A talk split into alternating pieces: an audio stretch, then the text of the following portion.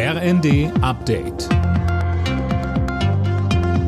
Stündlich neu. Auf den Punkt informiert. Ich bin Johannes Schmidt. Guten Abend. Trotz Großdemo in Berlin und Spitzentreffen mit den Vertretern der Landwirtschaft. Die Ampelfraktionen wollen daran festhalten, die Subventionen beim Agrardiesel schrittweise zu streichen.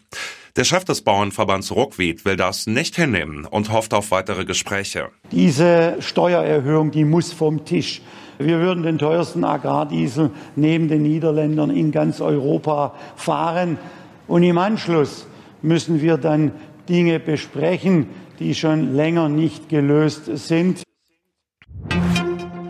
Nach den Enthüllungen rund um Treffen von bekannten Rechtsextremen mit AfD-Vertretern zieht die Partei Konsequenzen. AfD-Chefin Weidel trennt sich laut einem ZDF-Bericht von ihrem persönlichen Referenten Roland Hartwig. Zuvor war herausgekommen, dass auch Hartwig an einem der Geheimtreffen in Potsdam teilgenommen hatte.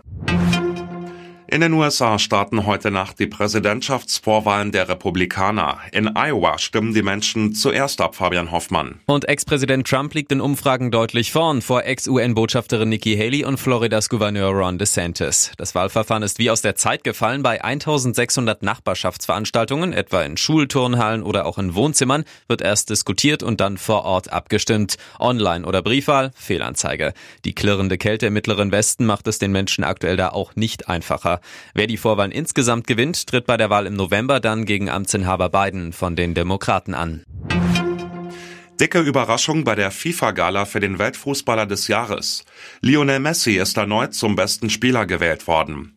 Eigentlich hatte alles auf den Ex-Dortmunder Erling Haaland hingedeutet, der mit Manchester City unter anderem die Champions League und die englische Premier League gewann. Alle Nachrichten auf rnd.de